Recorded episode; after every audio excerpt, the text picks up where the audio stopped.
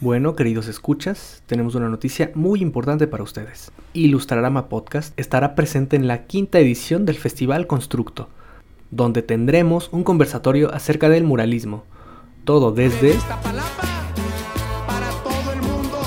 Así que estén pendientes de nuestras redes y esperamos escucharlos y leerlos en el festival.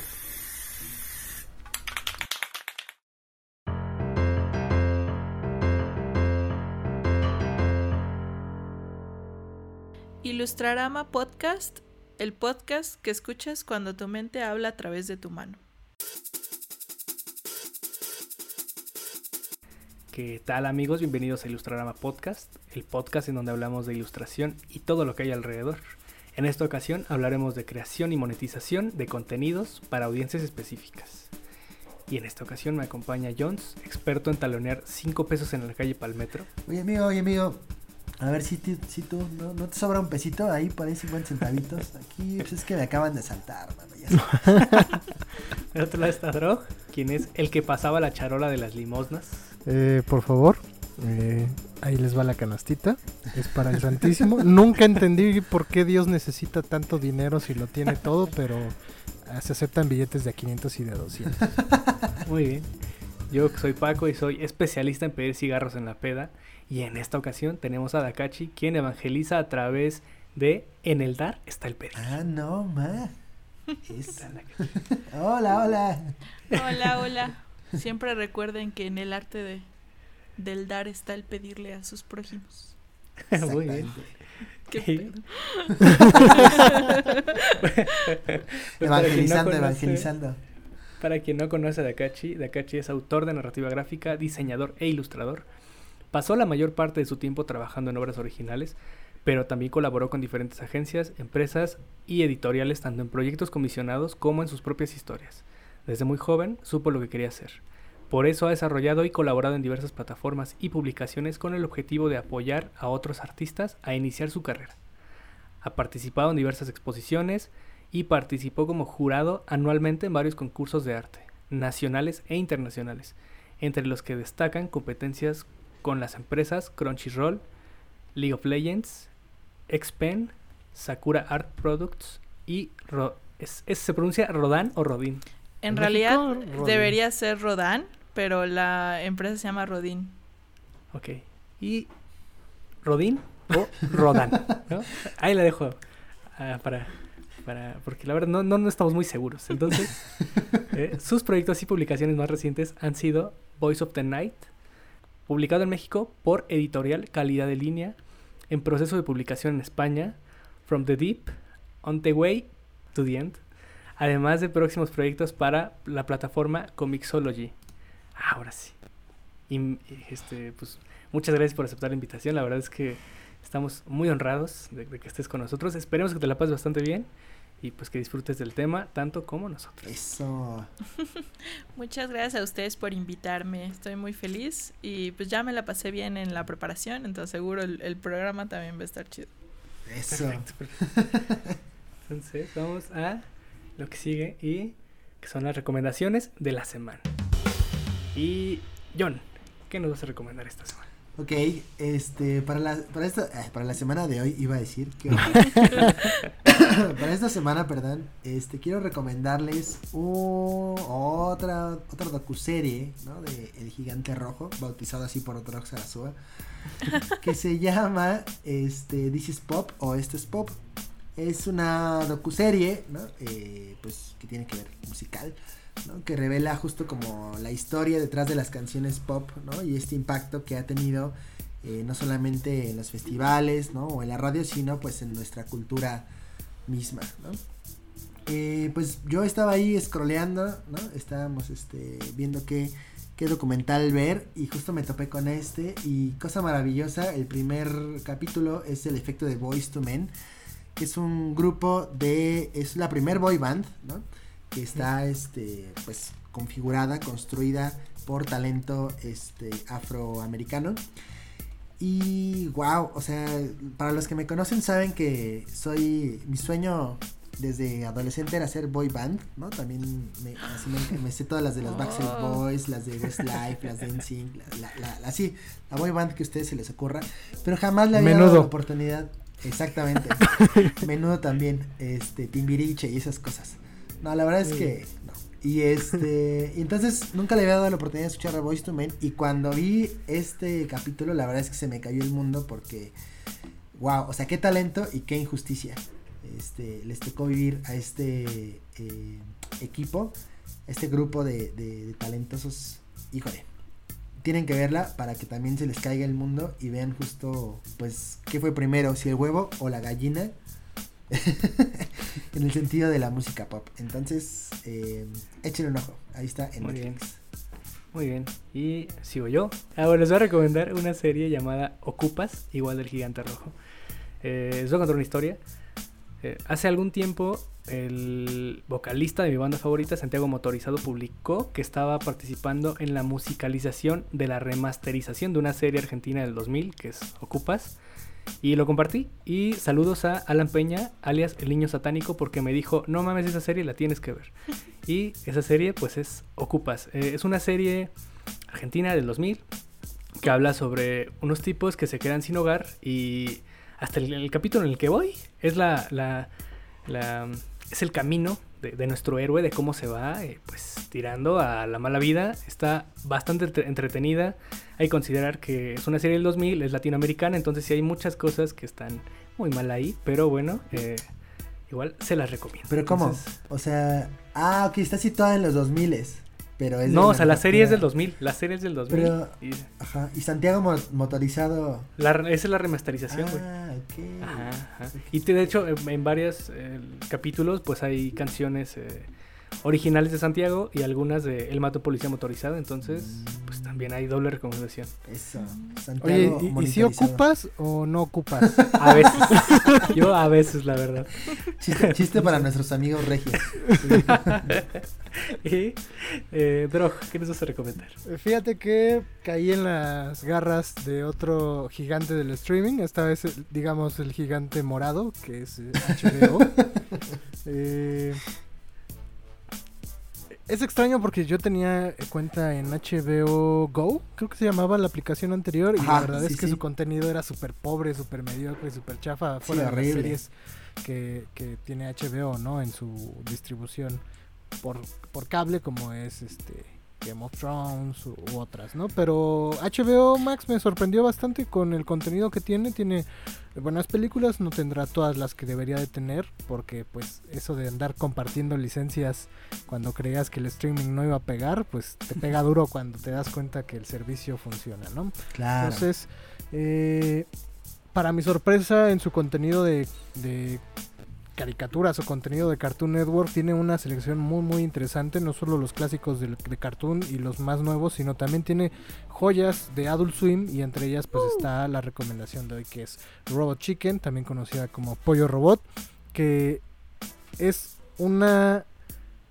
Pues una celebración a la cultura pop de todos los tiempos de una manera increíble, satirizada, este, bastante fuerte, Irreverente. irreverente sobre todo, y que yo vi de niño y, me encantó, ¿no? Y, y ahora que la revisito ya como un adulto, pues ah, me fascina más porque entiendo eh, mucho más del humor.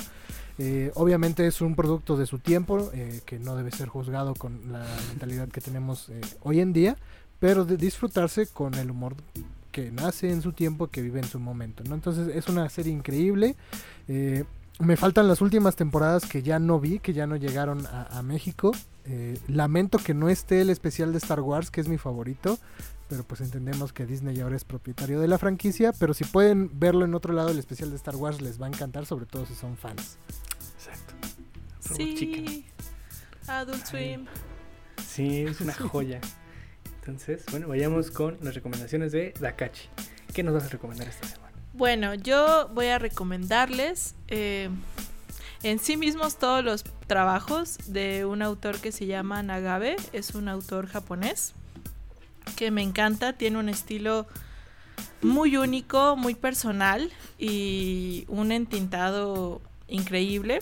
Particularmente si no lo conocen y, y aún no han como entrado en su universo fantástico, les recomiendo mucho un, un, manga que se llama The Wise, Wise Beast of the Wizarding Wisdoms, que es un, es un tomo único de varias historias eh, que es, o sea, narra, cada capítulo narran como diferentes historias de personajes que son alumnos de una escuela de magia, pero todos los personajes son eh, seres antropomorfizados y es muy muy especial su estilo es muy intenso no sé es muy no es lo común que solemos ver como en, en personajes como de rasgos animales tiene un, una estética muy particular y él también es la, el autor del manga de La Pequeña Forastera, que es un manga muy muy famoso y muy bueno, si no lo han leído se lo súper recomiendo.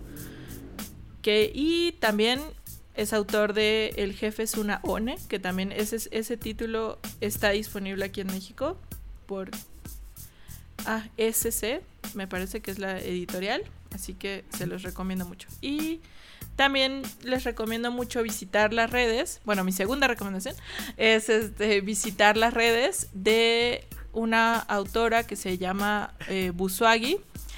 Si alguien la conoce, eh, disculpen si pronuncio mal su nombre, pero siempre, como que, no sé, siempre he leído así y nunca he podido como escuchar ella como lo dice, así que Busuagi. Ella es una ilustradora y concept artist que hace, se dedica al diseño de criaturas y personajes como bizarros híbridos y así.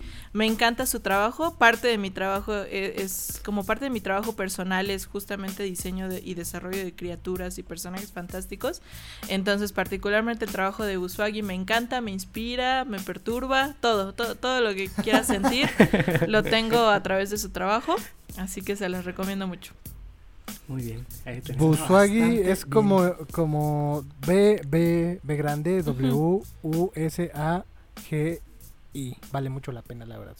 Pasemos a lo que sigue y es la ilustradora de la semana. Venga el pianito. En edición va un pianito.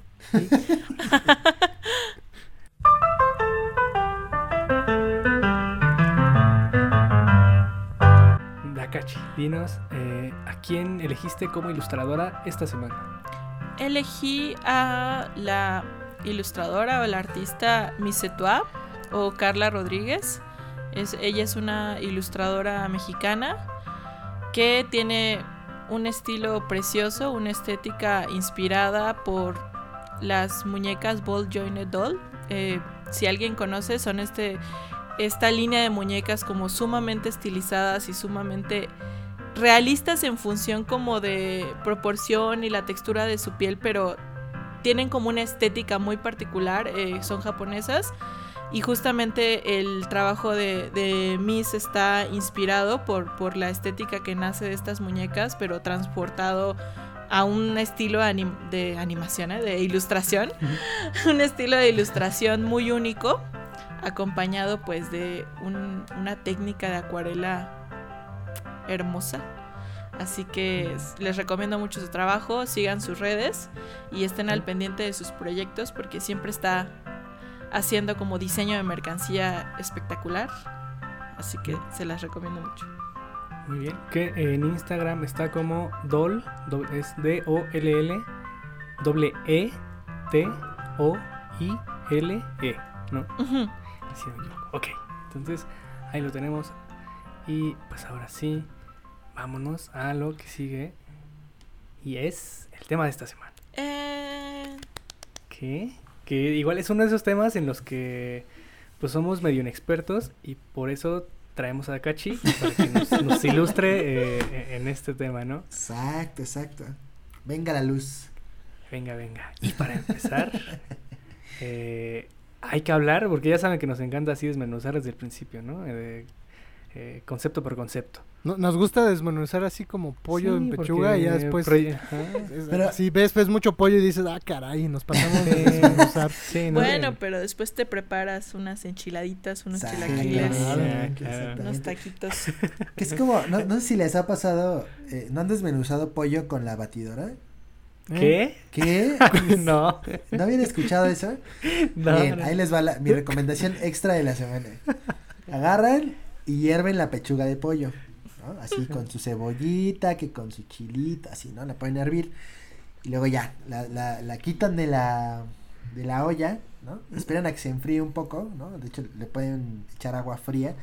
Lo ponen en un bowl y luego con la batidora le ponen las aspas y en la velocidad más lenta empiezan a masajear la pechuga, ¿no? Y lo que va a hacer es que va a empezar a, a desmenuzar, a deshebrar la, eh, pues, la pechuga de pollo y queda súper finita. Queda súper finita y eso evita que te quemen las manos o te comas la mitad de la pechuga porque quien, quien a su mamá le apuesta a desmenuzar la pechuga se come la mitad. Wow, además de ser programa de ilustración, también consejos Claro. culinarios. Exacto. De la exacto. vida. Usted pregunte, usted pregunte. pues para empezar eh, a- y hablar sobre esta creación de contenido para audiencias específicas, eh, Drog, ¿qué es el contenido? Eh, creo que hay que entender dos conceptos principales para poder eh, acotarlo más a lo que vamos a hablar y uno es el medio y uno es el contenido, ¿no? El, contenido es el mensaje que da una persona eh, a partir de sus experiencias y su conocimiento con la intención de compartir algo, ¿no?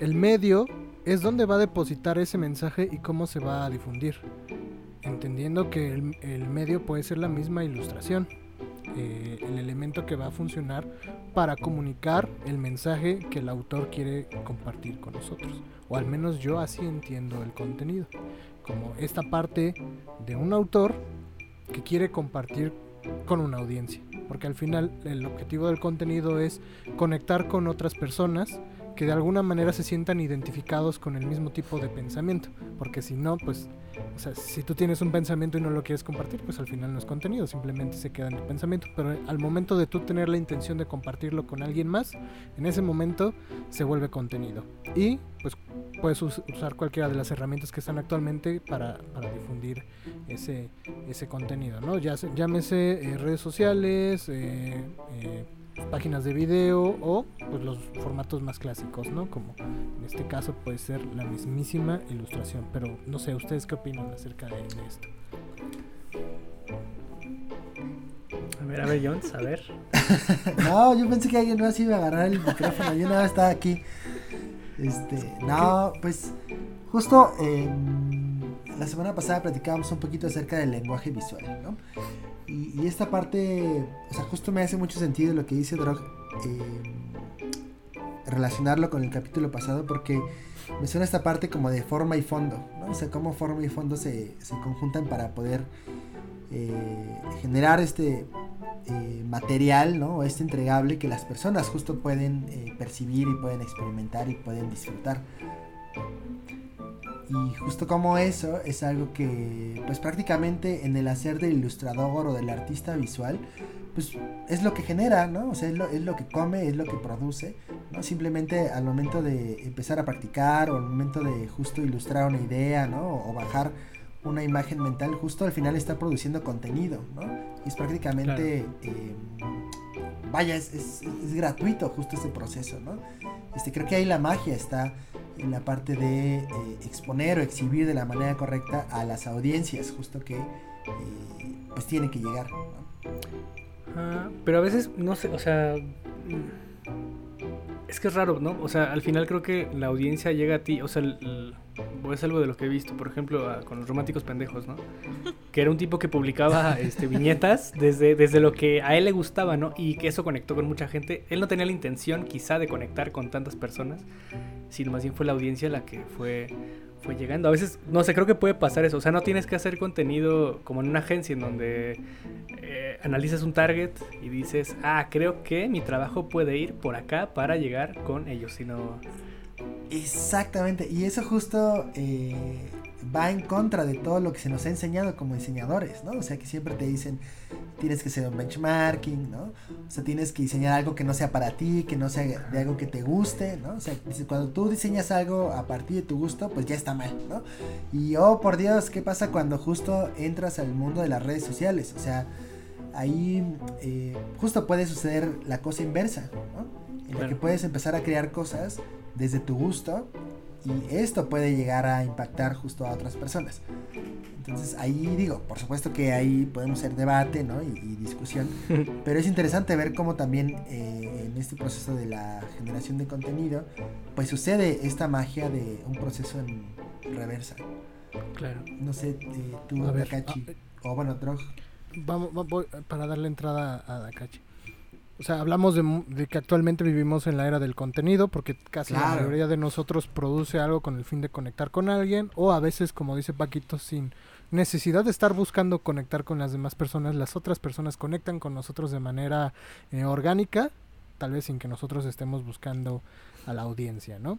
Eh, otra cosa del contenido que también me parece interesante es que tiene que tener este aspecto de ser revisitable o quedar almacenado de alguna manera para que no se pierda, ¿no? Que puedas acceder de- a él de manera temporal, como en el podcast de nosotros, ¿no? Se puede irte al piloto, que es malísimo, pero ahí está, ahí está para que lo, no es tan malo. para que lo puedas revisitar eh, cuando quieras, ¿no? Es un contenido que puedes eh, buscar, revisar y siempre tener la disponibilidad de- del mismo, gratis o pagando, porque actualmente también se paga. Pero lo que nos interesa ahora es la parte de, de la de la ilustración, ¿no? Es esta parte creativa, esta parte donde tú como un artista literal eh, de, de, de este mundo del dibujo, pues te, te implicas o te metes a este mundo de la creación de contenido y es, ahí es donde pues Dakachi tiene el expertise, ¿no? De, de, de ser un creador de contenido en esta parte de los cómics, de la ilustración y de participar en proyectos que pues de alguna manera buscan conectar con audiencias. Entonces,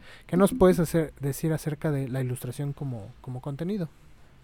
Bueno, po- por un lado, creo que es importante, o sea, actualmente, como dicen, vivimos en una época de contenido, ¿no? Entonces, acotándonos solamente al hecho del contenido de entretenimiento, porque contenido podría eh, Bueno. abrirse, o sea, el significado de contenido traspasado al significado de mensaje podría ser como muy amplio, pero bueno, acotándolo como al hecho de contenido, ya sea audiovisual, ya sea eh, gráfico, ya sea narrativo. Por un lado, un hecho es que tiene, o sea, intrínseco tiene un mensaje, ya sea más complejo o más simple, eso es indistinto, o sea, eso no convierte a, a un mensaje mejor o peor, solo lo hace distinto. Y creo que algo como importante que ahorita se está dando es primero una, una explosión enorme de medios para crear contenido, una op- también oportunidades como enormes de vivir del contenido, pero también una sed y un hambre como insaciable, ¿no? Por, o sea, Claro. esta, esta idea de nosotros mismos, o sea, cualquier artista también forma parte de, de esa horda hambrienta de espectadores y de Claro. consumidores de contenido. Y nosotros mismos representamos eh, tanto a, a la tanto a la audiencia como a una audiencia. Entonces, creo que en ese sentido no puedo, no- yo no podría decir que, que esta, esta idea base de, de, o este, no quiero decir recetario, más bien como esta lista de pasos a seguir cuando uno estudia diseño o comunicación o marketing, que tiene que ver con esta idea de determinar el target, eh, Claro. determinar el mensaje, cuáles son las características demográficas y socioeconómicas que hablan de, de la audiencia, no puedo decir que son cosas que no, que sean obsoletas, porque están hechas o fueron poco a poco, porque no fue como de la nada surgió, ah, hay que hacer todo esto para gustar a la gente, sino llevó todo un proceso y se acota hasta cierto punto, porque siempre habrá excepciones, a un cierto contenido, ¿no? A, a un cierto proceso de creación de contenido. Pero actualmente algo que se ha dado, y por eso digo como esta, esta dinámica de nosotros mismos somos la audiencia, pero a la vez somos una audiencia, esta, esta, diga, eh, esta idea de que hay contenido que realmente es como bastante universal Universal ya sea porque lo conocemos indistinto de si nos gusta, universal ya sea porque por cuestión social estamos hasta cierto punto obligados a formar parte, eh, ya el que nos guste o no es, es, algo que es como una consecuencia, o también está el contenido que buscamos, ¿no? El contenido que de una forma muy profunda se conecta con nosotros, con nuestros gustos, con quienes somos, etcétera, ¿no? Un ejemplo claro, creo que es lo que está sucediendo ahorita con las Olimpiadas, es yo podría decir que esta, esta como dinámica de las Olimpiadas y esta transmisión mundial de los Juegos es una idea de un contenido que está hecho para la audiencia, ¿no? Está hecho para el mundo porque hay un sinfín de cosas que nos unen a verlo, ¿no? Ya sea por concepción social de es que no puedo no verlo, o sea, está sucediendo, no puedo no verlo, no puedo ser el único que no vea los Juegos Olímpicos, porque lleva una, una serie de connotaciones que podrían considerarse como negativas, ¿no? Como no sé, estar en contra del esfuerzo, estar en contra del deporte, estar en contra de la salud, lo que tú quieras, ¿no? Sí. Claro. Y bueno, si, obviamente habrá personas, ya sea que estén completamente en contra de, ese, de ese show o de ese espectáculo, o no tengan las posibilidades de verlo, pero si hablamos de cantidad de números, un hecho es que la audiencia mundial lo ve. Pero por el otro está el, el hecho como aislado que se dirige a una audiencia, ¿no? Esto, digamos, por ejemplo, poniendo, siguiendo poniendo como ejemplo esta dinámica de los juegos. Claro. Todos, eh, a todo el mundo se transmitió la final de, o bueno, no la final, las competencias de, de gimnasia pero el hecho de que esta eh, Alexa, me parece, sí, Alexa. Alexa Moreno. Eh, eh, hiciera su rutina con una canción específica de una ah. serie, apunta y afecta a una audiencia, no a la audiencia, ¿no? Hay una serie, seguramente hay una cantidad enorme de personas que fue, bueno, pues qué música tan bonita o no me gustó esa música o no sé de dónde es esa música, pero hay una audiencia que por un lado la reconoce, por otro lado se identifica y por otro lado lo apoya más por ese hecho, ¿no? Y, creo que eso tiene que ver justamente con el tema de crear contenido para una audiencia específica. Por un lado, Alexa obviamente usó esa música porque le gusta para su rutina, pero a la vez la hace conecte del lugar donde está, que se nota que es importante para ella, ¿no? O sea, el hecho de estar en Japón significa estar cerca de una cultura que hace contenido que te gusta, ¿no? Del cual tú eres una audiencia. Claro, que fue una canción que de una de un anime, ¿no? Que es Demon Slayer. De la película de Kimetsu no Yaiba, sí. Ok. Claro que, que, qué cosa tan, o sea, y justo creo que viste, o sea, como en el clavo. Eh, porque tal vez sin pensarlo también se vuelve como un estandarte de una comunidad. O sea, el hecho de hacer visible esta parte que tal vez a ella le gusta con, con, una, una audiencia en específico, entonces. Exacto. O sea, justamente creo que es importante como, como ubicarnos en, ese papel de espectadores. Claro. Pero ser, o sea, como artistas creo que debemos ser todavía espectadores más sensibles. Porque, o sea, eh, como cualquier cosa, ¿no? Como, digamos, es que esta frase será de una película de, de, Disney, pero me encanta, me encanta esa frase, donde en Ratatouille Ego dice, solemos ser crueles con el nuevo talento. Uno como espectador puede ser muy cruel con el contenido o muy apático con el contenido, pero el contenido eh, requiere una serie enorme de esfuerzo y de trabajo que también influye en la conexión que hace como con, con, su audiencia, ¿no?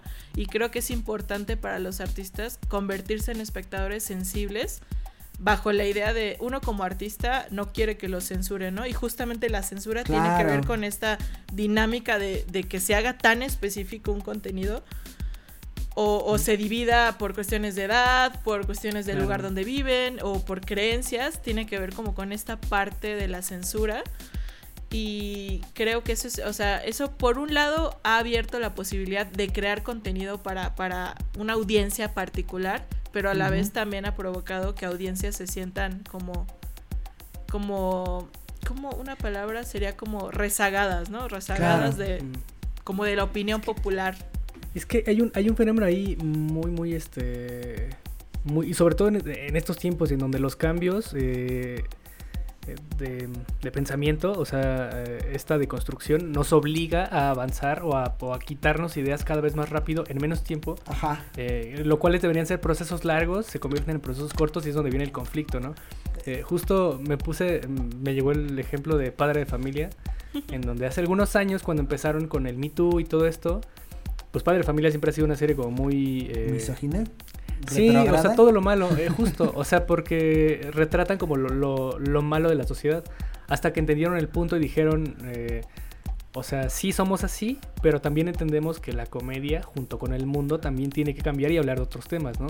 Que hay, eh, hay creadores de contenido o hay este... Me vienen a la mente otros dos. eh, por ejemplo, eh, no sé si, si han visto Pogoyuto, que es Sí. un tipo que hace Pokémon, Dragon Ball, Yu-Gi-Oh! y Naruto, Sí, todo en eso, una eso serie. lo veía como en la secundaria.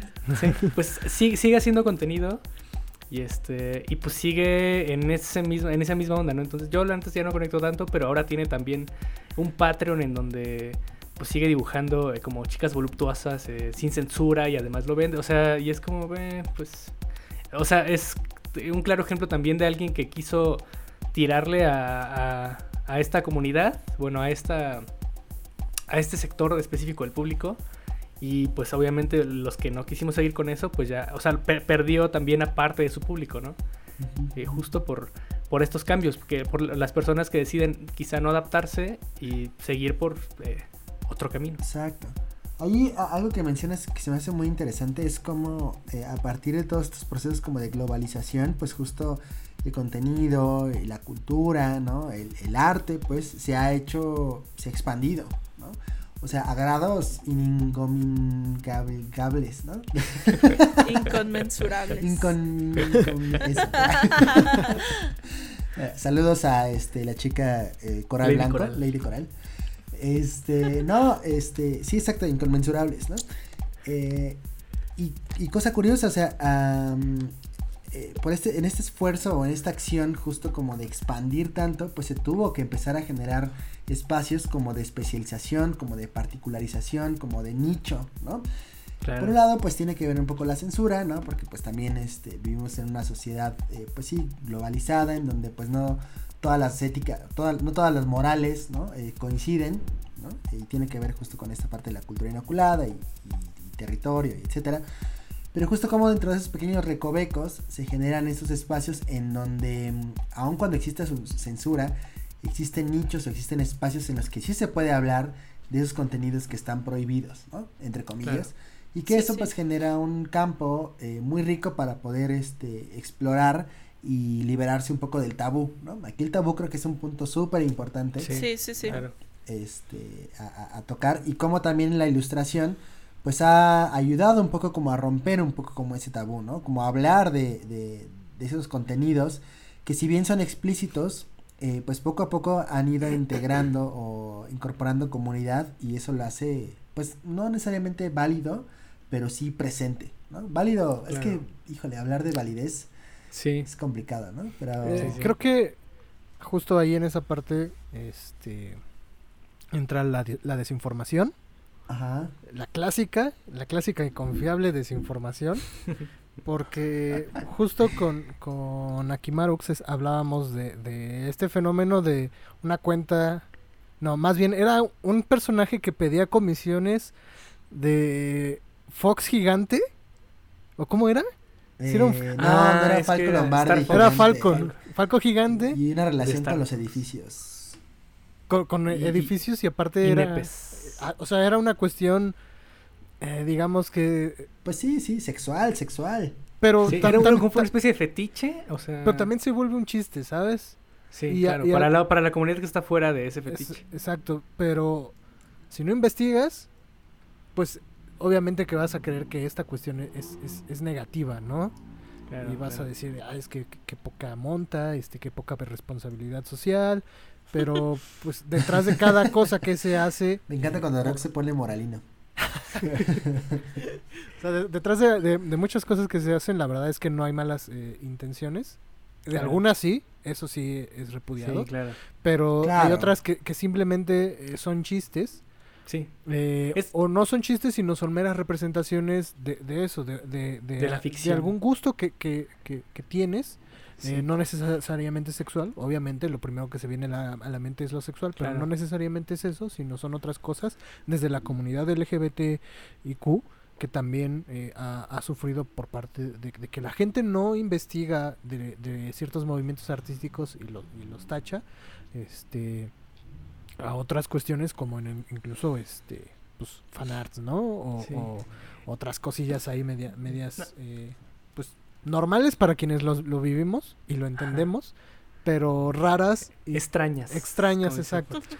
Como, eh, creo que hay- nada más para cerrar la anécdota, fue aquí Marox la que nos habló de esta cuenta en Twitter, ¿no? O sea, es una cosa real en donde alguien le paga a ilustradores o personas para que se tomen fotos con estos, estos elementos, ¿no? Eh, Falco, eh, edificios y nepes. O sea, y no recordamos ahorita la cuenta, si no sin problemas se las rolaríamos, pero sí. Yo, o yo sea, aquí la tengo, aquí yo, yo ahorita se las paso, no, No se preocupen. Es- Está en mi feed en Twitter.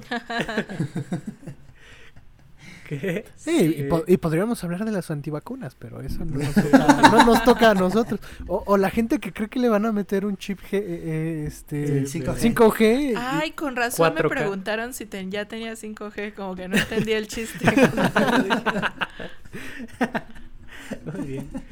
Sí, pues eh, Sí, o sea, lo que pasa también que tiene que ver con esto que menciono de que nos nosotros, yo hablando como artistas, como una dinámica de ser la comunidad donde me muevo, pero, pero también es una, es como algo que yo diría para cualquier, cualquier persona, eh, que debemos ser espectadores sensibles en, el, en Claro. función de que algo tan sencillo como a nadie le tiene por qué gustar lo que a ti te gusta, pero tú no tienes por qué nunca, yo, esa es mi, mi posición, Claro. eh, ser atacado por algo que te gusta, ¿no?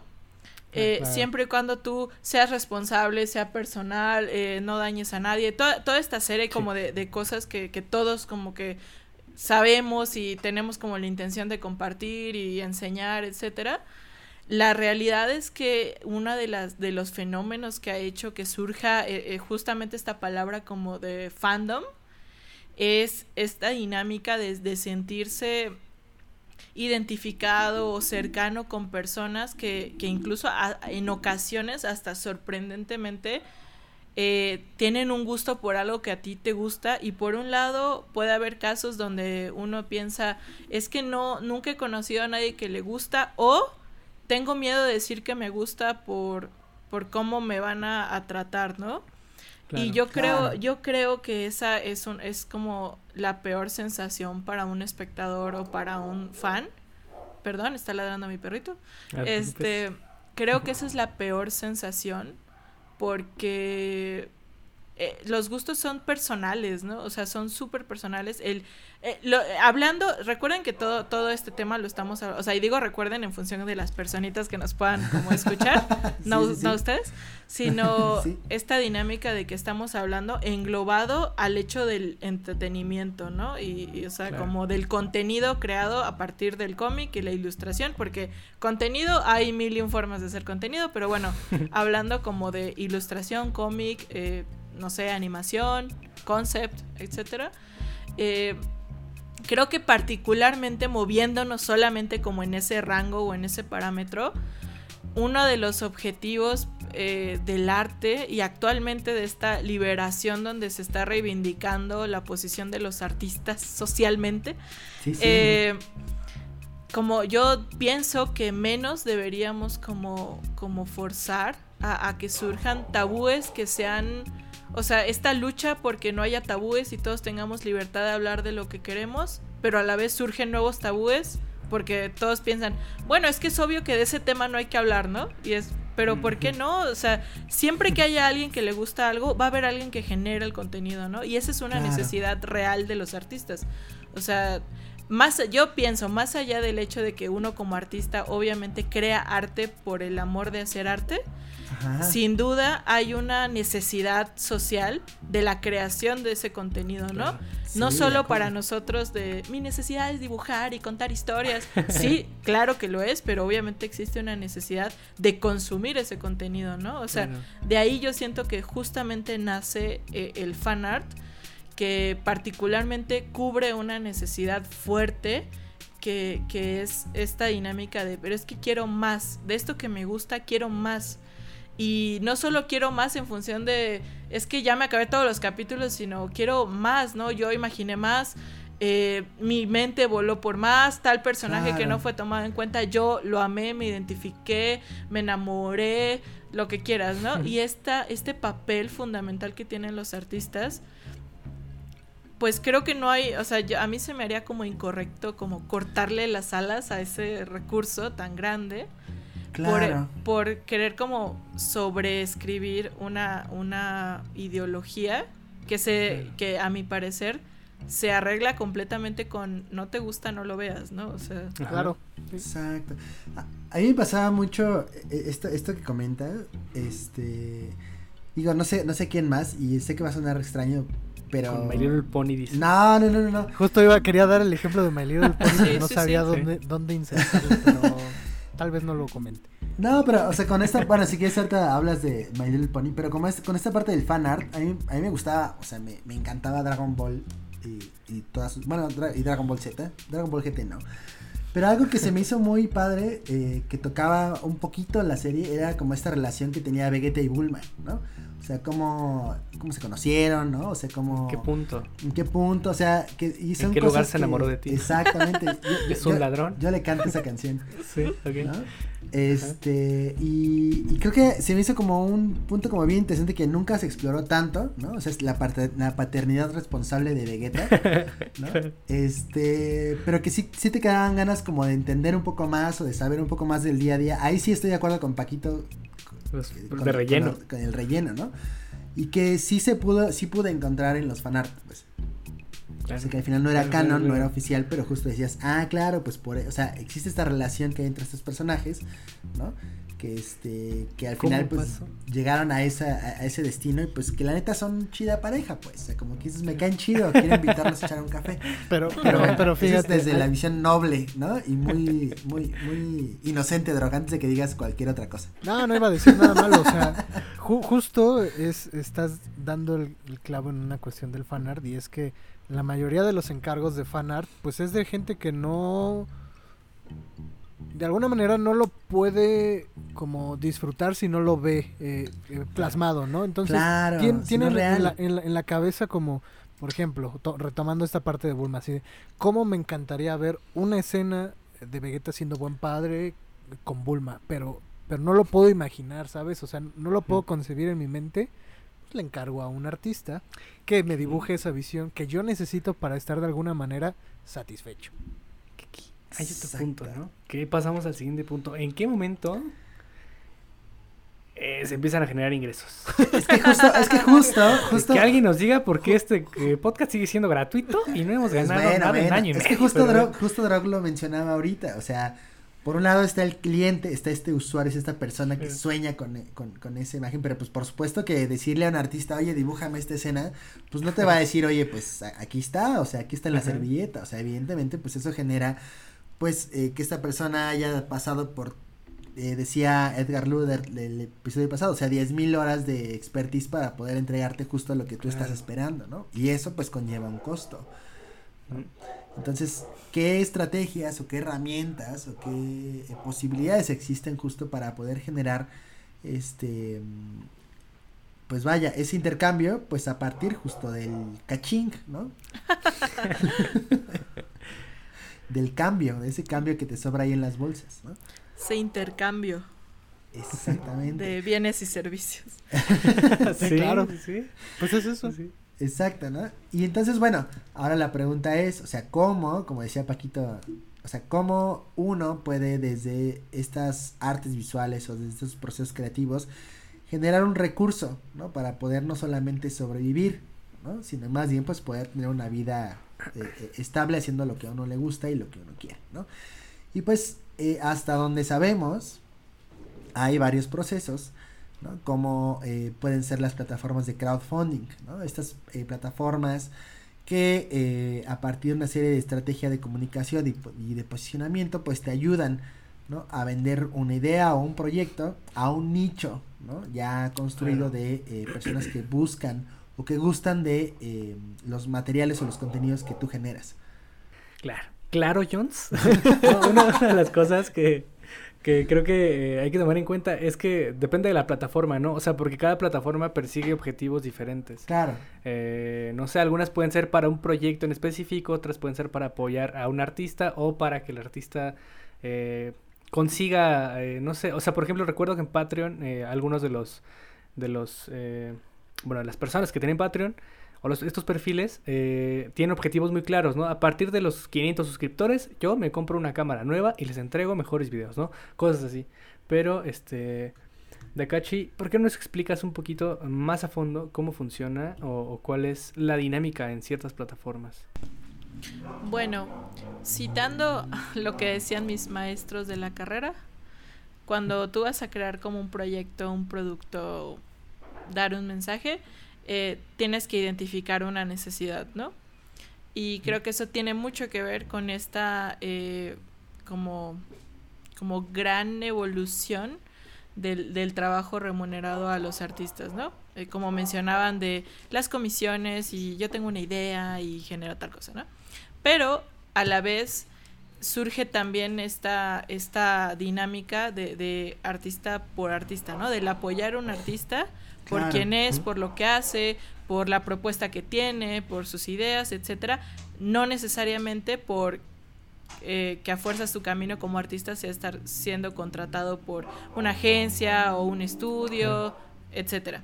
Entonces, bueno, así es como surgen toda esta gran gama de, de plataformas donde, como, como dicen, una es, puede ser como crowdfunding, ¿no? Que el crowdfunding puede tener muchas aplicaciones, pero lo, lo común o lo normal o lo más usado es que tú propones un proyecto que obviamente está cargado de, de- de tu trabajo, de tu estilo, etcétera, pero no necesariamente eh, va a ser exitoso por la cantidad de gente que se sigue, que te Claro. sigue.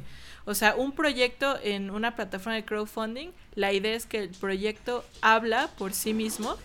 Tú propones una idea, un producto, etcétera, que tiene un inicio y un fin, y lo que hace la gente es aportar para hacer realidad ese proyecto.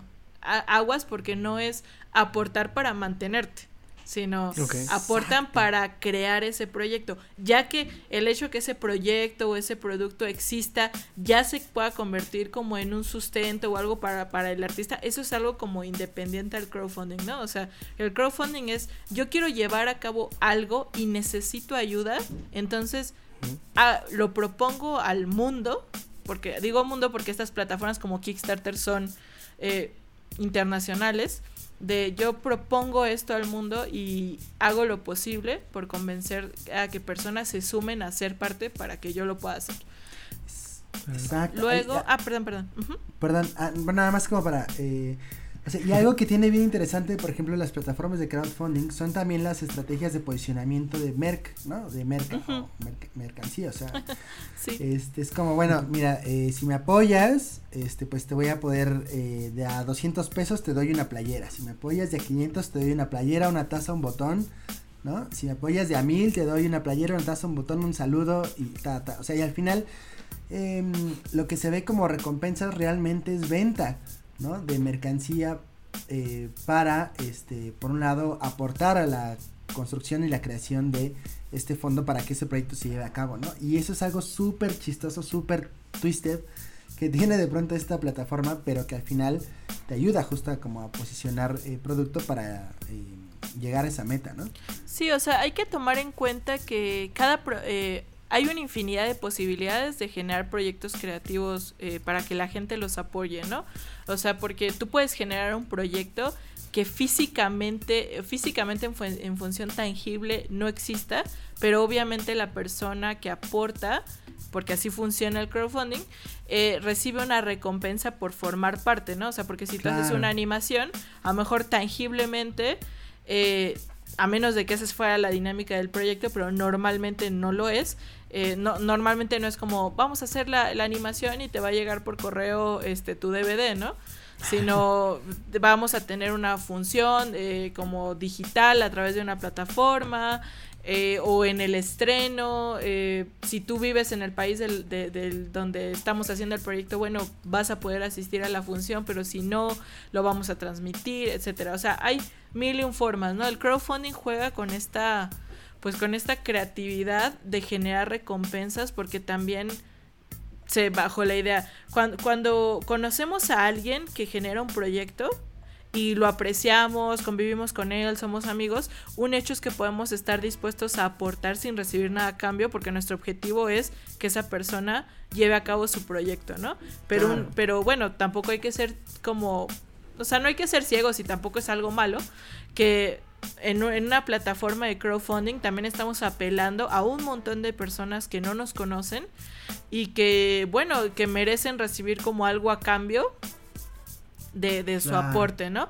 Sin duda se puede ver hasta cierto punto como, como una preventa disfrazada, pero creo que algo que, busca como ideológicamente ir como luchando con esta dinámica, eh, de, particularmente por, por ejemplo en Kickstarter, es esta, esta ideología del todo o nada, ¿no? En Kickstarter, cuando tú propones un proyecto, eh, estableces cuál es la meta necesaria para cumplir ese proyecto y si tú llegas a la meta o la superas, bueno, una vez que finaliza la campaña y todo, bueno, Kickstarter recauda el dinero y te lo entrega. Claro. Pero si tú no llegas a la meta, eh, no es de, bueno, entonces haremos una parte del proyecto, es cero, o sea, recibes nada. Porque el objetivo es juntar para hacer realidad del proyecto. Y eso es importante porque ha habido personitas que hay proyectos que, han resultado aún así, pero bueno, hay casos, porque en algún momento también tuve oportunidad de, conversar con el equipo de Kickstarter. Y era, hay ocasiones que, que caemos en este juego del, es que lo que yo quiero es que la gente aporte, tanto para que haga mi proyecto, pero para que yo pues viva bien, ¿no? Y es, Ten, cuidado porque por un lado ideológicamente no es el objetivo, pero además podría ser que entonces le estés exigiendo más de la cuenta al público que está dispuesto a apoyar, ¿no? Eh, digamos, yo lo que necesito son 100 pesos para poder imprimir eh, mis separadores, ¿no? Voy a poner así un producto bien X, ¿no? O sea, yo necesito 100 pesos para imprimir mis separadores, pero no los tengo, pero los quiero hacer. Ok ay, pero es que es que voy a tardar tanto tiempo en hacerlos, ¿no? O sea, ya como que le empiezo ahí a hacerme el coco wash, pero es que voy a necesitar tanto tiempo en hacerlo y pues yo gasté en mi carrera y no sé qué y, y la campaña va a durar un mes, entonces bueno, pues no voy a pedir 100, quiero mil pesos para poder pagar mi renta durante el mes que dure la campaña y pagar mis separadores. dices, ok, ten cuidado porque si te quedas a 999 por avaricia, digamos, por así decirlo, porque, porque, porque existen otras plataformas para sí tienen un objetivo de apoyo como económico. O sea, particularmente en Kickstarter, si te quedas a 999 no recibes nada. O sea, no tienes ni los 100 pesos para hacer la mercancía que tenías pensado hacer. Pero tampoco, pero de, un, de igual manera pasó todo el mes y no vas a recibir lo de la renta. Entonces, hay que también hay que pensar muy bien dónde es que colocamos nuestro trabajo para también ir en función de las posibilidades y las características de la plataforma. Y, yo siento que es importante como al dimensionar como cosas como Kickstarter. Aunado a que una duda cañona que siempre me, me preguntan es, es que mi proyecto no se, no se fondeó, pues porque yo no tengo muchos seguidores y eso es injusto o es que nadie me conoce. Y le digo, ok, sin duda, el generar tu público puede, puede, porque todo es el supuesto, puede generar una cantidad de gente que esté dispuesta a aportar en tu proyecto. Pero eso también puede ser que no, o sea, porque también puede ser que, que la gente que te siga, que sea tu audiencia en tus redes, no esté en posibilidades, ¿no? O sea, si todo mi público por mi contenido son personas, personitas de 10 años, ay, pero yo tengo 20 mil personitas de 10 años, voy a hacer mi Kickstarter y seguro voy a ser millonario es tal vez ninguna de esas 20 mil personitas pueda tener, tener acceso a una tarjeta para pagar tu Kickstarter, ¿no? O sea, exacto. Es importante. Y bueno, ahí ya entran, si quieren ya entramos como a otras plataformas que son como Patreon y OnlyFans, que sí tienen una característica particular que tiene que ver con el apoyo como de la vida del artista, ¿no? Sí, que, que tiene como esta parte del modelo, perdón, eh, otra vez, porque estaba muy lejos. Es que estaba viéndolo desde lejos. Así. Ah, perdón. que tiene que ver con esta parte como de el contenido a suscripción on demand, ¿no? O sea, como dar, decir, bueno, pues de aquí a un año te voy a dar 10 dólares cada mes, ¿no? Para que justo pueda aportarte y pueda apoyarte a la generación de, de contenido, pero pues también de tu vida, ¿no? Y así es como un poco Claro. Eh, la diferencia, ¿no? Eh, primordial, como, como mencionaba Dakachi, y eh, estas otras plataformas es justo em, que en Kickstarter tiene el, em, el proyecto es finito, ¿no? Y es únicamente inversión a proyecto, en el cual también vas a generar una recompensa y por otro lado es este en Patreon, OnlyFans y es estas otras plataformas, pues es justo apoyo directo, contante y sonante, ¿no? A este el artista, ¿no? Que bueno, pues por, su- por supuesto que también tienes una serie de recompensas, pero pues pueden ser eh, que vayan más hacia lo intangible, ¿no? Claro. Claro, O incluso cuando son tangibles, eh, uno, uno percibe cómo es diferente lo que recibes al apoyar un Patreon a, a un Kickstarter, ¿no? O sea, hay, hay muchos Claro. Patreon que son ta- tangibles. O sea, yo cada mes recibo mi sobrecito con tal cosa, pero hay una característica muy personal, ¿no? O sea, aunque en Kickstarter tú propones un proyecto que viene de ti, también estás sujeto a ciertas cosas, tienes un objetivo de que sea, eh, bueno, que, que le guste a cierto público, etcétera. Pero en Patreon, independientemente de, de- de tu parte como de marketing, Claro. tu proyecto como tal, no necesariamente, aunque sí puede serlo, pero hablando de patrons como de humanos, ¿no? De apóyenme a mí, de acá y tal, eh, ya lo que tú estás pro- eh, proporcionando al público no es el proyecto, sino tú te conviertes como en el proyecto, ¿no? Tú eres el producto. Exacto. Y lo que tú quieres hacer es lo que quieres. Quieres que la gente te apoye para seguir haciendo lo que te gusta hacer. Y por eso, digamos, artistas como Apple Chicks y Franerd y Catnip, lo que tú recibes por apoyar son cosas que dices, sí van a ser tangibles, pero van a ser cosas que yo quiero dibujar. O sea, Claro. este mes quise dibujar perrito salchicha. Bueno, lo que vas a recibir son cositas relacionadas a perrito salchicha porque yo quería dibujar perrito salchicha. Y tú dices, "Ah, me encanta cómo Dakachi dibuja los perritos salchicha, entonces quiero tal, ¿no? O sea, como que es muy enfocado a la persona. Claro, sí. Que, que hay, por ejemplo, hay un caso eh, que me gusta bastante, que es el de SC Castro, que hace viñetas. Eh, y justo, por ejemplo, eh, él lo que sí hace fue como atrapar a la gente primero con los, pri- o sea, con los primeros números y después este meter a Patreon y decir, el siguiente número va a salir eh, nada más para los que paguen Patreon y va a estar exclusivo para ellos. Ese ¿no? también es otro, Eh. es otro medio eh, fuerte ahorita de, de generación como de recurso para poder como sustentar proyectos que están ubicados como a largo plazo, ¿no? O sea, porque Kickstarter tiene Claro. una fecha final, incluso la Claro. campaña, ¿no? O sea, 30 días, 40 días, pero sí tengo amigos que justamente, bueno, tengo un proyecto que es a largo plazo y, digamos, lo publican en Webtoon, que es una plataforma gratuita, y, y no son originals de Webtoon, ¿no? Digamos, no, la plataforma no les paga por hacerlo, pues realmente no hay un ingreso fijo.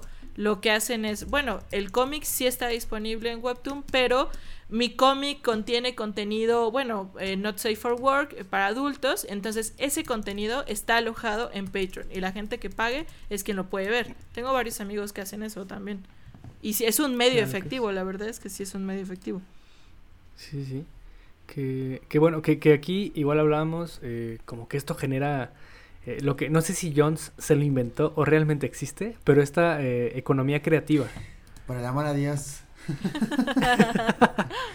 Cuéntanos, Mira, Jones. hay un libro que de hecho eh, editó el, la- el Banco Interame- Interamericano de Desarrollo. Eh, de hecho, lo publicó hace creo que seis años y acaba de reeditarlo y se llama El libro de la economía naranja. Eh, hablando de economía naranja es el sector de la economía creativa. ¿no? Y si hablamos del Banco Interamericano de Desarrollo, habla justo de eh, el desarrollo que ha tenido eh, América Latina con respecto a- el- al auge que ha tenido la economía creativa dentro de esos países. ¿no? Entonces, es, si es algo que existe, no es algo inventado, no es algo del el Partido Naranja, que no voy a decir su nombre, ¿no? Este, no se dejen engañar. Pero justo es eso, o sea, cómo eh, desde que se generó este auge y esa apertura hacia las redes sociales, hacia la comunicación digital, vía internet, todo eso, han, la gente ha tenido la posibilidad de poder promover sus, sus procesos, sus servicios, sus contenidos, ¿no? Y eh, empezar a generar eh, recursos a partir de esta, pues, pues vaya, de este, de este ahora sector llamado economía creativa, ¿no?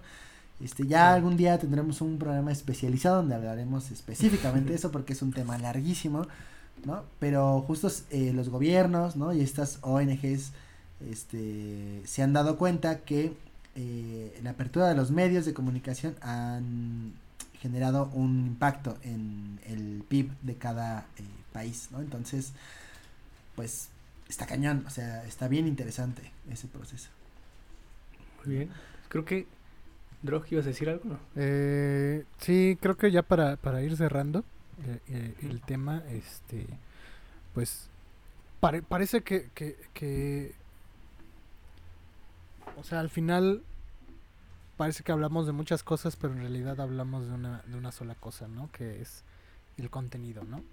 Y pues la diversidad de contenidos que existen, que te pueden o no te pueden gustar, es pero o sea no puedes criticar nunca a nadie por el tipo de cosas que le pueden Claro. gustar y también la oportunidad que tenemos nosotros como creadores pues de generar eh, contenido no como el, el caso de Ilustrarama Podcast pues al final es un contenido que generamos contenido. nosotros por la necesidad de, de, de hablar acerca Chismosos. por chismosos porque nos gusta pa- Sí, nos gustaba nos- ventaneando y dijimos sabes qué Sí. quiero hacerlo pero Pero ¿qué ¿Qué ilustración. creen? Dijimos. Pues, ¿qué creen? ¿Qué Exacto. creen? A mí Sí, me lo claro, contaron de una manera diferente. Este, no, o sea, al final eh, hay contenido para todos. Este, la ilustración puede ser un, un- bueno, siempre ha sido un medio para generar este contenidos interesantes, atractivos y, y que, que- que sean eh, para diversos gustos.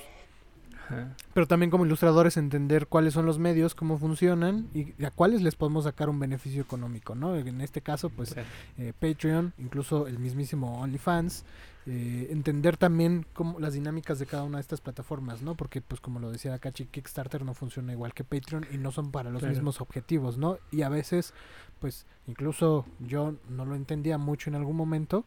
O sea, vivía de la ignorancia de entender cómo funcionaba un Kickstarter, ¿no? O sea, yo decía, pues que con esto me puedo mantener, ¿no? Y comprarme mis tortitas cubanas y mi refresco a Ah, diario. pues no. Pero pues no, la realidad es que es un proyecto, un proyecto que debe estar Claro. bien, bien, bien establecido. Sí.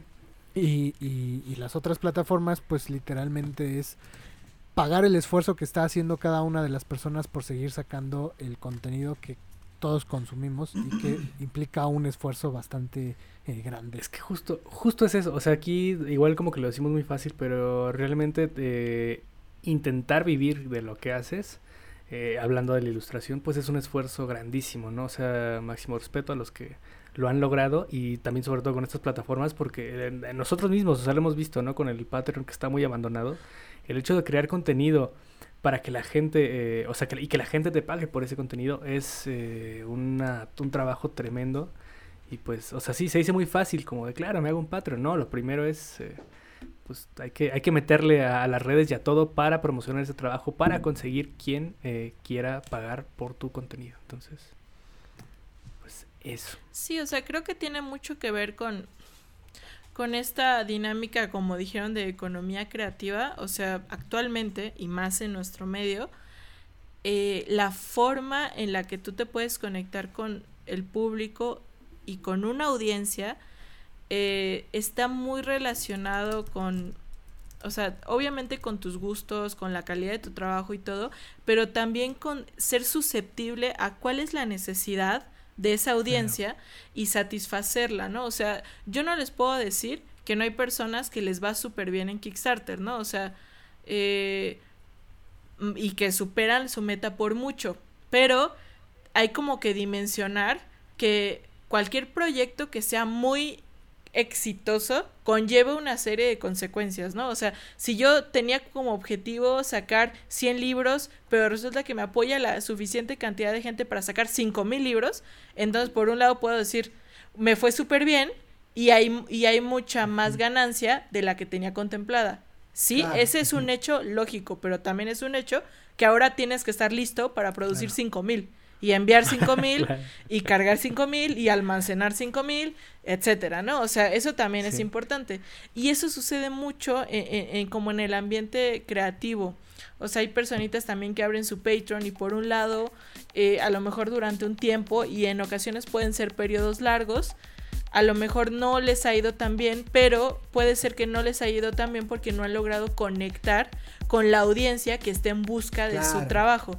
Y eso sucede Exacto, cañón claro. con el trabajo por comisión, por el trabajo de OnlyFans, con el trabajo de fanart. O sea, tienes que conectar y identificar cuál es la, la necesidad que tú estás cubriendo, ¿no? O sea, ¿qué le aporto yo a este medio que hace que quieran de mi trabajo, ¿no? Y eso es- creo que eso se aplica mu- mucho ahorita, ya no lo comentaron, pero iban a comentar de eso, este, de My Little Pony o del ambiente Ah, furry, así, donde los artistas son un recurso indispensable, Porque- Exacto. porque sin ellos no hay contenido del cual ser fan, ¿no? O sea, y eso es muy importante. O sea, si tú conectas con ese público, si es honesta o directa o, o le aporta algo tu conexión a ese público, sin duda vas a recibir una respuesta abrumadoramente positiva del público, ¿no?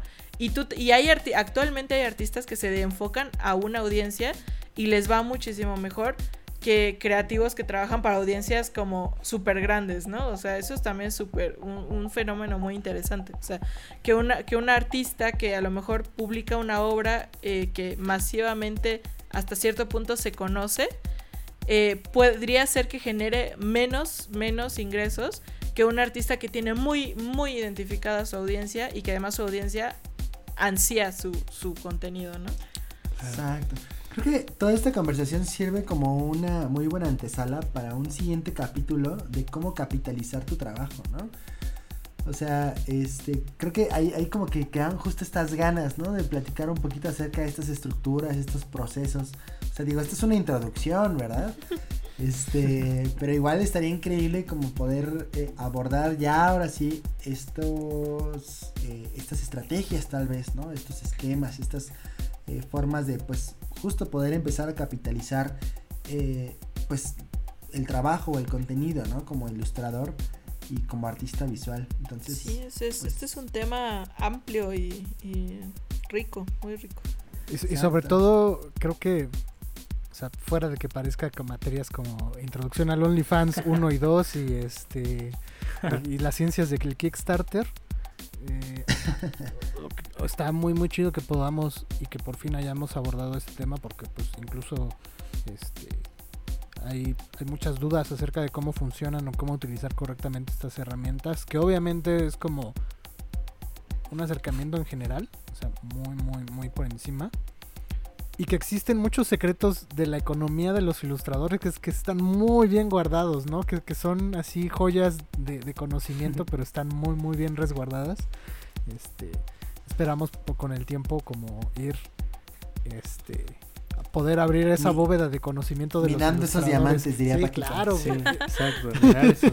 Sí, sin duda hay muchísimo más de lo que pensamos de eh, medios por el que puedes capitalizar el arte. Está, es muy interesante y uno mismo va aprendiendo. O sea, yo eh, tengo amigos que usan Patreon, tengo amigos que les va muy bien en Patreon. eh, me, a mí me gusta mucho crear estrategias para plataformas, pero sí les soy honesto que no, yo no tengo Patreon. Yo he hecho principalmente proyectos en Kickstarter, pero a la vez siempre surgen como medios nuevos en los que a lo mejor de formas eh, extrañas o alternativas a donde sueles como que moverte, llegan fo- eh, formas particulares a través de las cuales generas ingresos directamente de la ilustración. O sea, no sé, o sea, yo este año no, no me he cansado de mencionar porque se me ha Mm. hecho como muy divertido y, y para mí fue un mundo que aunque parecía lógico, yo no tenía, o sea, ni idea. es el mundo de las sketch cards, de las cartas de colección. Claro. Y Sí, este sí. año he como colaborado en, en varias cosas de ese medio y ya tengo como agendados muchos otros y así, pero era algo de lo que de lo que sabía lo básico, ¿no? O sea, y, y no me había involucrado hasta, hasta el año pasado y este. Y es toda una ciencia y creo que tie- y, justamente es un caso parecido a lo que decimos como de Furry o My Little Pony o algún fanart en particular. En este caso no necesariamente es fanart, pero es una audiencia específica. O sea, es una audiencia que colecciona un objeto específico y que busca a los artistas como recursos para crear ese producto. Es, es muy particular y muy interesante. O sea, yo no tenía eh, mucha, no estaba muy involucrado en eso hasta, hasta justamente el año pasado y ahora ha sido que personas me han buscado particularmente por eso. Eh, he visto cartas que he ilustrado en subastas de otros países. O sea, es súper raro y es como, wow, no tenía ni idea de esto. O sea, y hay foros de esto y hay personitas que chatean así hablando, mira mis cartitas, ¿no? Y uno se siente como ajeno, pero es muy interesante. Claro, claro. Pues ¿Qué? Entonces, queda, sí. queda pendiente entonces ese capitulazo, ¿no? Ahí, por De supuesto. cómo capitalizar. Takachi, estás invitado. Ay, muchas ¿no? gracias, sí. Igual si quieres este, participar estaría increíble, justo para poder seguir ahondando en esto, porque creo que nos quedamos justo en la parte más, este... Importante. eh, Más En el jugosa. diamante, en la parte más jugosa, y por cuestiones del formato en el podcast, pues ya se nos acabó ahí el, el- el tiempo, pero... Se quema la base. Se quema la base, exacto. Pero igual si, si quisieras, por supuesto, estás este, invitado a la mesa y pues este justo pues poder profundizar en ese tema que la verdad está súper bueno y que seguramente a nuestros escuchas este pues estarán así de bueno pero a ver díganme cómo hago dinero ¿no? Entonces, a ver, mándenos Sí, un mensajito clickbait. Capitalista siempre. Eh, exacto Sí, mándenos sí. un mensajito este a ver quién quiere y pues este y armamos este capítulo ¿no? Muy bien. Igual y también en un Sí. futuro el, el capítulo de Ilustrarama, este, Shutterstock. Sí, ilustra- uy no manches sí eh también también ese es un gran gran tema Pero Entonces, pues, este, Ahora sí, ya. Vamos a cerrar. Este, No, de- deja, deja droga. Ya, no, ya es- ya es mucho. no, ya ya no iba a decir nada, este, Sí. ya, ya puedes concluir, Paquito. Ahora sí, bueno, sin más que. Bueno, no, porque sé mucho que decir, pero. Este, es que iba a decir sin más que decir, pero ya quedamos que hay bastante todavía. Pero bueno, dejando hasta aquí el tema, eh, vamos a lo que sigue y son los saludos de esta semana.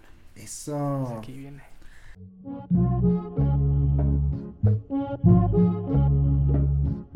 DJ Drog presenta So- so- Sonido itinerante, sonido profesional en todos los estados. Nakachi, ¿a quién quiere saludar esta semana?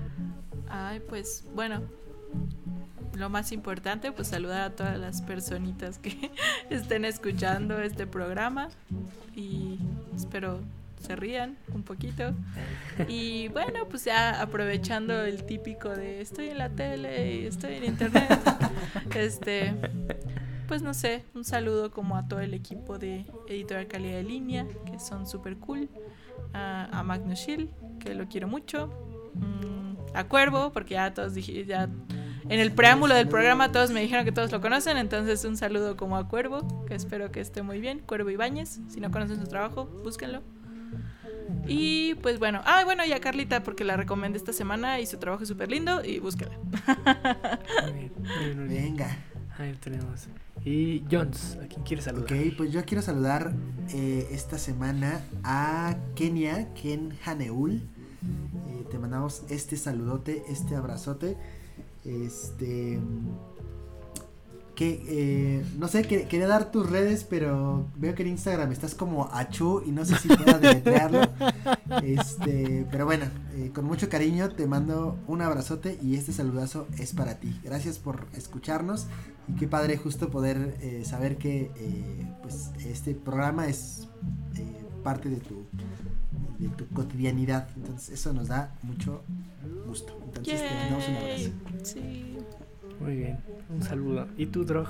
Eh, voy a aprovechar esta- este espacio de los saludos para saludar también a todo el grupo de Editorial Calidad de Línea y contar la historia desde cómo conocí a, a Dakachi, ¿no? Eh, mi one shot un cómic one, shot fue publicado en la edición 2020 de la Kokoro Magazine, que es una publicación de la revista, bueno, de la editorial Calidad de Línea. Y eh, fue estrenada la publicación en la mole de, de 2020, la última convención de cómics que tuvimos aquí antes de que explotara la pandemia. Y en esa ocasión, pues mi plan era acercarme a preguntar acerca de la revista y ver qué, qué podían decir acerca de mi historia o qué me podían contar acerca de mi historia sin saber que, bueno, sin que ellos supieran que yo era el autor de, del cómic, ¿no? Uy, Incógnita. no lo hubieras hecho.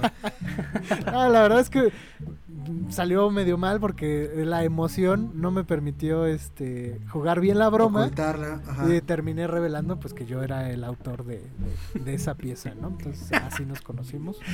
Así- esa fue nuestra primera y última interacción en persona. Me imagino a Drog así cuando era chiquito hablando a la primaria. Sí, hola, este, les aviso que Drog no va a ir a la primaria. ¿Quién habla? Mi mamá, dice Drog. Ay. ok, muy bien. Sí, sí me lo imagino como, bueno, ahora voy a preguntar. Hola, este, ¿quieres ojear la revista? Hola, soy Drog. Sí, sí. Carajo. Ay, pero fue muy lindo, fue muy lindo conocerte ahí. Fue emocionante para nosotros. Gracias y también pues ahí si pues, tienen chance este de tarea los escuchas pues pueden conseguir este el one shot que dibujé en obviamente en la página de calidad de línea de editorial Está súper bueno, se los recomiendo mucho, está muy bueno. Ahí lo tenemos. Entonces, y por último, saludos a nuevamente al niño satánico Alan Peña por esa recomendación sota que me está gustando bastante. Y mm, eh, una, una, una mecena regresó. Eh, saludos a Abril, muchas gracias por tu aportación nuevamente. Eh, y pues seguimos con los saludos a, las, a nuestras mecenas, a Paloma Aguilar, a Mónica Morales, a Liz Morales y a nuestro mecenas, el eh, perro golondrino. ¿no? A Homie, a todos ellos. eh, púdrete. A Homie, sabemos que te Sí. estás muriendo por la vacunación. Y a Feri. y a Feri. Te mandamos un abrazo porque sabemos que estás chambeando. que está, que, que está sufriendo por la vacunación. Entonces, ahí los tenemos. ¿eh? Saludos a ellos. Y ahora sí, antes de irnos, eh, Dakachi, ¿cuáles son tus redes o dónde pueden encontrar tu trabajo? Ah, bueno, pues eh, pueden encontrar mi trabajo eh, directamente en mi website, dakachiart.com. Ahí está mi portafolio y también enlaces a mis redes. Pueden buscarme en Instagram, Facebook y Twitter como Dakachi. Principalmente eh, estoy en Instagram, es como actualmente es como mi red o mi galería como favorita, donde paso la mayor parte del tiempo y comparto la mayor parte de mi contenido. Pero eh, este año también, o recientemente, porque ya este año ya se está por acabar, recientemente Sí, eh, sí, abrí un espacio en YouTube y en Twitch donde estoy compartiendo un poco más de cómo es mi vida como creador, cómo es el proceso de mis proyectos y bueno, reviews de arte, etcétera. Así que los invito también a que se den una vuelta por YouTube y por Twitch, porque cada semana estoy transmitiendo un poco sobre algún proyecto en el que esté trabajando. Y la verdad es que se pone bastante divertido. Todavía estoy aprendiendo de la plataforma, pero está muy padre. Muy bien, ahí lo tenemos. Entonces ya saben dónde buscar a Dakachi. Y a Mixes eh, de Ilustrarama. ¿Cuáles son sus redes? Drog, Eh, Drox Arasúa en Instagram. Jones. Jon.viveros en Instagram. A mí me encuentra como Paco Seoku y a Ilustrarama como Ilustrarama en Facebook e Instagram. Y ahora sí, ya para irnos, Takachi, muchísimas gracias. Es- fue un gustazo que vinieras a ilustrarnos sobre el uso de las plataformas y cómo eh, capitalizar de alguna manera. Bueno, cómo empezar a capitalizar nuestro trabajo. Exacto. Muchas gracias, ilustrados en Ilustrarama, ¿eh? Qué bueno. Así es. Quedé. Así es. Pues Quedé ilustrado. muchísimas- Muchísimas gracias a ustedes. La verdad es que me la pasé muy bien. Normalmente uno a veces no tiene como oportunidad de comentar como de estos temas con colegas o con amigos, etcétera. Solamente damos como nuestra impresión un poco igual al público. Así que me la pasé bastante bien y pues muchísimas gracias y espero siga habiendo más, más episodios de Ilustrarama. Ah, y como una acotación que no tiene que ver, me encanta su logo. Lo amo. Ay, Muchas gracias. Voy a llorar, es, es la primera vez que, que nos lo Que nos dicen el- No inventen, desde el primer momento que lo vi lo amé. Ay, qué chido, qué chido. Muchas gracias. Ahí este, ya tenemos. eh, Para los que no lo saben, mandamos hacer unos botones. Entonces, ahí con el logo. Entonces, este, pues ahí te- te- tenemos llegar. Se viene la mercancía. Exactamente. Tenemos llegar tu botón ahí. Ay, tu playera de Sí, sí, sí. Eso. Consuman, como dice. ay, no me acuerdo en qué capítulo fue. En The Ricky Morty que dice: Consume, Morty, consume. pues, pues ahora sí, vámonos. Eso. Adiós. Bye. Bye. Muy bien. Y sigo yo. Les voy a recomendar una serie igual del Gigante Rojo. Es una serie argentina del 2000. eh, se llama Ocupas. Ocupas con K. Les voy a contar una historia primero. Este. El. Ay, estaba muteado, perdón. Netflix te censuró.